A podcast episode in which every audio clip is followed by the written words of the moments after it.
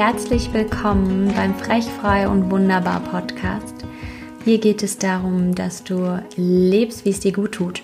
Ich bin Dr. Franziska Rudolph, Ärztin und Expertin für Frauengesundheit. Und tatsächlich dreht sich in diesem Podcast alles um ganzheitliche Gesundheit und vor allem um gesunde Führung. Wie du in deinem Leben gesund in Führung gehst, wie du beruflich deine Visionen umsetzt und dabei gesund bleibst. Ich verrate dir Tipps und Tricks, wie du das tatsächlich in deinen Alltag als Frau integrieren kannst und ich ermutige dich immer und immer und immer wieder dazu, dass du nichts in deinem Leben zurücklassen musst, nur um deine Vision, deine Träume umzusetzen. Du darfst alles sein. Du darfst Mama sein. Du darfst Gründerin sein. Darfst selbstständig sein. Egal, was du dir für dein Leben vorstellst, welche Vision du hast, du darfst damit in Führung gehen. Du darfst Menschen inspirieren und deine Träume umsetzen und darfst dabei vor allem gesund sein. Deswegen gibt es hier regelmäßig Tipps und Tricks für deine Gesundheit und aber auch so ein paar Tipps und Tricks, wie du dich immer wieder selber motivierst, auf Spur bringst und liebevoll deine Ziele erreichst. In dieser Folge ähm, geht es um ein ganz, ganz wichtiges Thema. Ich habe letzte Woche, wenn du diesen Podcast hörst, letzte Woche ein Statement zu einem Artikel geschrieben in einem der in einem sehr großen schweizerischen Frauenmagazin veröffentlicht wurde, das Annabelle Mac. Ausgabe 16 von im Jahr 2020, wenn du das nachlesen willst, recherchieren willst. Online gibt es ihn leider nicht. Er wurde mir zugesendet von einer ganz, ganz lieben Kollegin, die Jana Scharfenberg, die mich um ein Statement gebeten hat und habe sofort zugesagt, weil es mich sehr, sehr berührt hat, was in diesem ähm, Artikel geschrieben steht. Es ist ein Interview mit einer ohne Zweifel sehr erfahrenen Frauenärztin, eine wohl sehr bekannte Ärztin ähm, in der Schweiz die einen ganz, ganz großen Wissensschatz über Hormone hat und da auch sehr, sehr viel Erfahrung hat. Leider ist dieser Artikel sehr, sehr einseitig verfasst und hat sehr viel persönliche Standpunkte der Ärztin sehr, sehr hervorgehoben. Und es gibt leider keinen, keine zweite Meinung, keine liebevolle zweite Seite, wie ich so gerne sage. Wir dürfen uns einfach alle Themen von zwei Seiten angucken. Und deswegen möchte ich hier dazu nochmal Stellung nehmen. Für mich ist es als Ärztin unheimlich wichtig, dass ich die Transparenz wahre und dass ich mir meiner Verantwortung bewusst bin. Ähm, als Ärztin, es war ganz spannend, das habe ich auch im letzten Jahr vor allem erfahren dürfen, als ich mich natürlich an die Öffentlichkeit gewagt habe, aber mir war das auch schon in den Jahren davor sehr bewusst, dass wir als Ärzte in der Gesellschaft ein unheimliches Standing haben. Wir, uns wird wirklich einfach immer noch Egal ob Dr. Google ständig befragt wird oder nicht, die Menschen vertrauen uns. Und was wir sagen, wird für bare Münze genommen und manchmal einfach so undifferenziert weitergegeben, beziehungsweise undifferenziert einfach als Wahrheit akzeptiert. Und das ist nichts Schlimmes, weil wir sind Experten im Thema Gesundheit und es ist toll, wenn uns Menschen vertrauen. Wir haben dadurch aber auch eine riesen, riesengroße Verantwortung für das, was wir nach außen tragen. Und in diesem Artikel geht es um Hormone, Verhütung und Sexualität, um Mythen aus der Gynäkologie. Er heißt Unterversorgt an Informationen und setzt sich sehr kritisch damit auseinander, dass so ein Trend zur Natürlichkeit herrscht. Und ich weiß, und da bin ich mir auch vollstens bewusst, dass viele Kollegen, viele gynäkologische Kollegen, mh, mm, kein großer Fan von Natürlichkeit sind. Und es gibt natürlich auch viele schulmedizinische Kollegen, die sehr argwöhnisch auf das Thema ähm, ganzheitliche Medizin gucken. Argwöhnisch in dem Zusammenhang, ähm, ja, dass es fast so was Esoterisches und wie so ein gefährliches Halbwissen, also ja, etwas sehr, sehr Negatives. Und das tut mir halt in der Seele weh, weil ich persönlich sehr, sehr ganzheitlich denke, sehr, sehr ganzheitlich mit meinen Klienten und Patienten arbeite und ich einen sehr, sehr hohen qualitativen Standard Anspruch an meine medizinische, also an meine medizinische Arbeit habe und niemals etwas machen würde, was meine Patienten gefährdet. Also bei mir muss jeder Patient vorher in einer wissenschaftlichen Untersuchung gewesen sein. Es werden auch immer noch Hausärzte und so weiter zu Rate gezogen, wenn ich irgendwelche Blutwerte oder so weiter brauche. Das ist ohne Frage. Für mich hat einfach die Schulmedizin aber nicht ähm, die Möglichkeit, komplett auf den Menschen mit all seinen Ebenen aus Körper, Geist und Seele einzugehen. Und dafür ist vom, aus meiner Sicht die Schulmedizin auch nicht gemacht. Ich liebe die Schulmedizin, ich liebe unsere Notfallmedizin. Und das ist auch ganz, ganz wichtig, dass es Ärzte gibt, die in diesem Bereich arbeiten. Aus meiner Sicht ist jetzt die Aufgabe zu definieren, wann ist die Schulmedizin an der Reihe und wann haben wir verdammt nochmal, und Entschuldigung für diesen sehr vehementen Ausdruck, wann haben verdammt nochmal wir selbst die Verantwortung für unsere Gesundheit zu sorgen? Wir dürfen unsere Pupöchens hochbekommen und selber Verantwortung für unsere Gesundheit übernehmen. Und der Hausarzt, der kann den regelmäßigen Check-up machen. Der hat aber gar nicht die zeitlichen Möglichkeiten, einfach auf das ganze Umfeld zu schauen, weil ihm von den gesetzlichen Kassenvorgaben diese zeitlichen Ressourcen nicht eingerechnet werden. Sie werden ihm nicht zugestanden. Und deswegen alles, was darüber hinaus ist, wenn jemand einfach nur reden muss und einfach mal auf die Suche gehen muss, wo in seinem Unterbewusstsein, wo in seiner Seele etwas verändert, etwas berührt werden darf, damit er gesunden kann, Dafür ist einfach Arbeit darüber hinaus notwendig. So, ich möchte jetzt gern zurückkommen auf den Artikel, um den es mir heute geht. Ich habe auch mein Statement im Blog verfasst. Da ging es mir in erster Linie natürlich auch, wie ich eben schon erwähnt habe, um die Verantwortung, die wir Ärzte haben, solchen Artikeln gegenüber und dem Bewusstsein, dass wirklich viele, viele Patienten einfach für bare Münze nehmen, dass das jetzt Gesetz ist, was in diesem Artikel steht. Und ich sage nicht, dass ähm, die Ärztin etwas fachlich Falsches geschrieben hat. Das ist alles fundiertes Wissen, was dort wiedergegeben wird. Aber die persönliche Färbung und die persönliche Wertung gefällt mir nicht. Zum Beispiel ähm, ist fast wie ein bisschen Kritik in diesem Artikel wiedergegeben, dass die Pille als so risikobehaftet dargestellt wird. Die Ärztin argumentiert, dass wir nur gut selektieren müssen. Und da frage ich aber, ob das wirklich eine kluge Darstellung der tatsächlich einfach vorhandenen Risiken ist. Also es ist fast eine Relativierung dieser Risiken und das halte ich für gefährlich.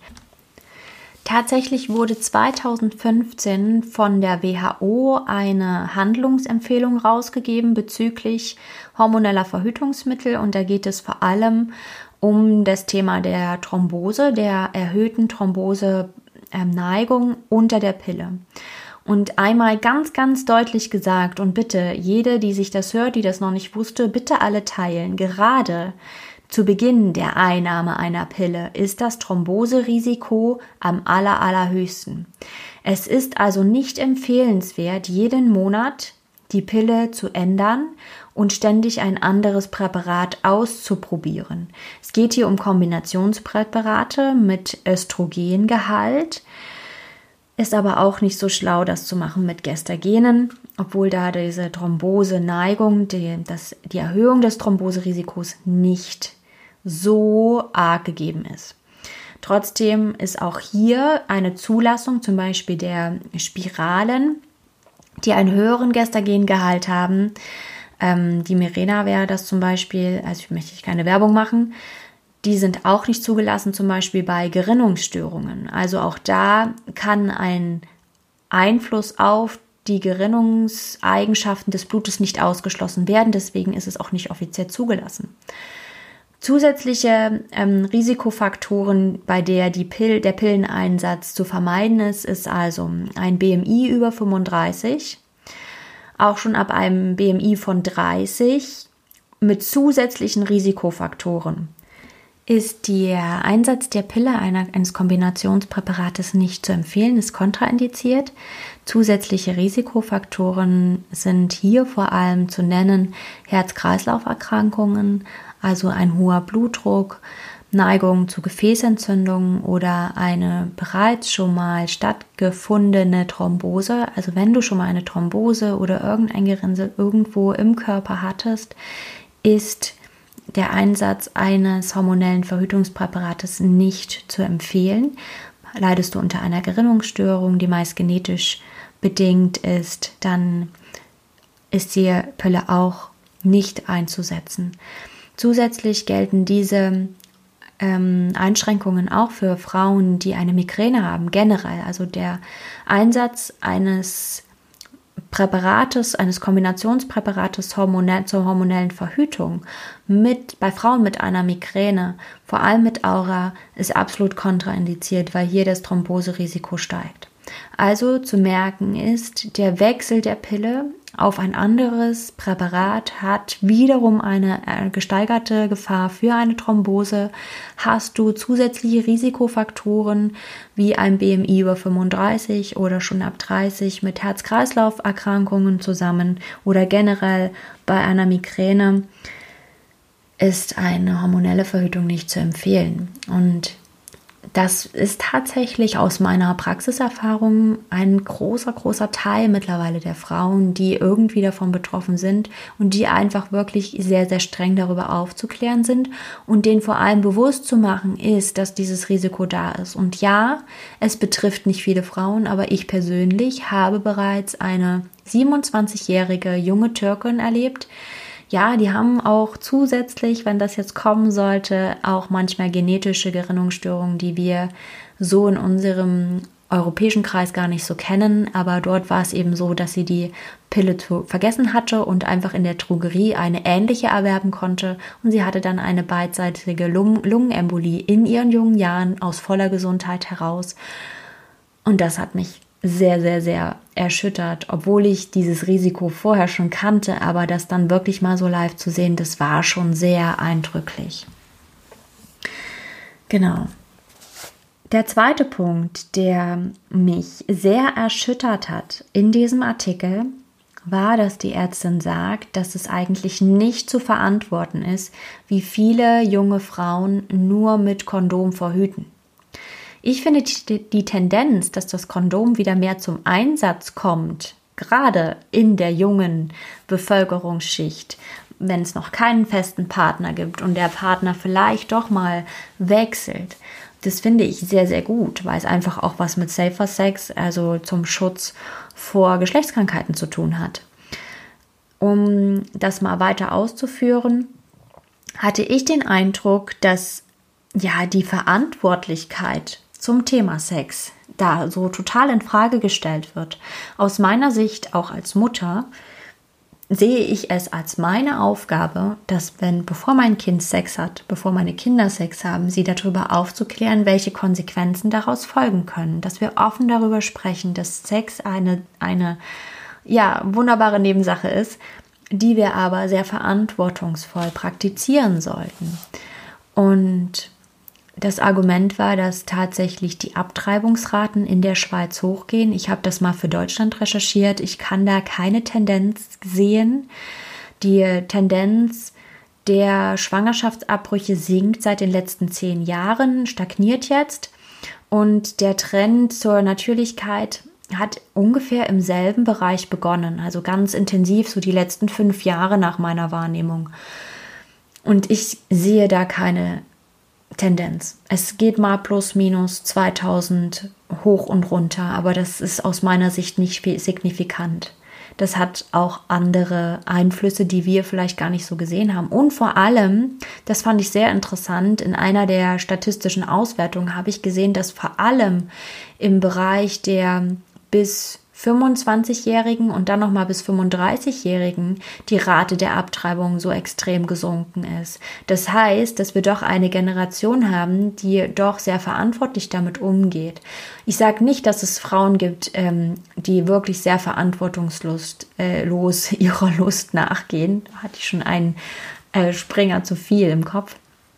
Aber aus meiner Sicht können wir der jungen Generation nicht diese Verantwortung so absprechen und ihnen vorwerfen, dass sie verantwortungslos mit ihrer Sexualität umgehen. Aus meiner Sicht ist Sexualität ein, ein Thema, worüber wir ganz, ganz intensiv mit unseren Kindern reden müssen, auch wenn es uns unangenehm ist und auch unseren Kindern unangenehm ist. Aber damit, mit Aufklärung, mit dem Wissen über den weiblichen Körper, über den männlichen Körper, da können wir ganz, ganz viel Unsicherheit nehmen, ganz viel Verantwortung geben, ganz viel Vertrauen schenken und dann bin ich mir sicher, dass auch verantwortungsbewusst mit diesem Thema umgegangen wird. Und wenn doch mal was schief geht, dann ist das etwas, was einfach, ja, was wir einfach zusammentragen dürfen. Aber zu sagen, wir geben jetzt jedem Jugend, jeder Frau, die oder jedem jungen Mädchen im Heranwachsen die Pille zur Verhütung, das ist aus meiner Sicht, als wenn ich Smarties verteilen würde, so unbedacht. Und wir müssen einfach auch mal dazu betrachten, ich habe mal ein Buch gelesen, ich suche euch das nochmal raus und verlinke euch das. Das ist eine australische Ärztin, die eine wunderbare Abhandlung über die, die Ausreifung des hormonellen Systems geschrieben hat. Und sie arbeitet ähm, vor allem naturheilkundlich. Sie hat ähm, tatsächlich Naturheilkunde, Naturheilmedizin studiert in Kanada. Das fand ich sehr, sehr interessant und ganz spannend, ähm, wie sie das beschrieben hat, weil sie sich halt wirklich mit diesem Hormonsystem auseinandergesetzt hat und über die Jahre das ähm, so verstanden hat, dass sie sagt, die Pille sorgt dafür, dass unser Zyklus im Alter von 13 Jahren, wenn wir die Pille nehmen, zum Beispiel mit 13 Jahren, stehen bleibt. Die Ausreifung bleibt stehen. Und manchmal ist es ja, oder meistens ist es ja so, dass die jungen Mädchen die Pille verschrieben bekommen, weil die Blutung zu stark ist, weil so viele ähm, Beschwerden drumherum bestehen. Und da frage ich mal, wo kommt das denn her? Es ist normal, dass wir eine Östrogendominanz haben zu Beginn der Ausreifung unseres Zyklus. Das Östrogen hat Überhand und das Östrogen sorgt dafür, dass ganz, ganz viel Blut, so ganz viel Saft in die Schleimhaut kommt. Und damit wird die Blutung unheimlich stark. Das Gestagen ist so ein bisschen zur Regulation, so dagegen. Und das darf sich einfach so die Waage finden. Und sie hat es eben auch, wie mit unseren Nervenbahnen, die sich einfach ihre Wege suchen dürfen. So suchen sich auch unsere Hormone ihre Wege und ihre Trampelpfade. Und auch das darf erstmal eingefahren werden, sodass das im Gleichgewicht funktionieren kann. Was nämlich dann passiert, wenn wir die Pille absetzen, um Kinder zu bekommen, dass erstmal gar nichts passiert, dass erstmal gar nichts funktionieren kann, weil irgendwie alles durcheinander ist und unser Zyklus gar nicht aufreifen kann. Dann gehen halt die Probleme dann weiter. Und das finde ich sehr, sehr spannend, anstatt unsere Kinder und die jungen Frauen eben in dieser Ausreifung zu begleiten. Und aus meiner Sicht kommen ganz, ganz viele Beschwerden auch einfach aus Unwissenheit zustande, weil ständig über den eigenen Energiehaushalt gelebt wird, weil wir nicht mit unserem Zyklus leben, schon in jungen Jahren, sondern dagegen, weil wir ihn ablehnen. Das ist ganz, ganz viel Psychosomatik, was dahinter steckt. Und es ist ganz, ganz viel über unseren Energiehaushalt ja, halt einfach den auszehren. Wenn ich total ausgebrannt bin, dann merke ich jedes kleine Wehwehchen total intensiv und dann reißt mich einfach so ein Hormoncrash total zu Boden, wenn meine Regelblutung kommt. Wenn ich aber im Balance mit mir selbst und auch in Rückkopplung mit mir selber lebe und mal drauf höre, was mein Körper gerade braucht, dass er Ruhe braucht, dass er eine Auszeit braucht, dann kommen diese Löcher nicht. Und wenn du jetzt mehr dazu hören möchtest, ich habe ähm, in den ersten Folgen der zweiten Staffel des Podcastes ähm, genau darüber gesprochen, über die Phasen unseres Zykluses und welche Symptome so typisch sind, was du tun kannst, um dir selber zu helfen in diesen Phasen, was auch für den Energiehaushalt ganz, ganz wichtig ist in den einzelnen Phasen. Also hör da unbedingt mal rein. Das ist, glaube ich, Folge 2 bis 5. Genau.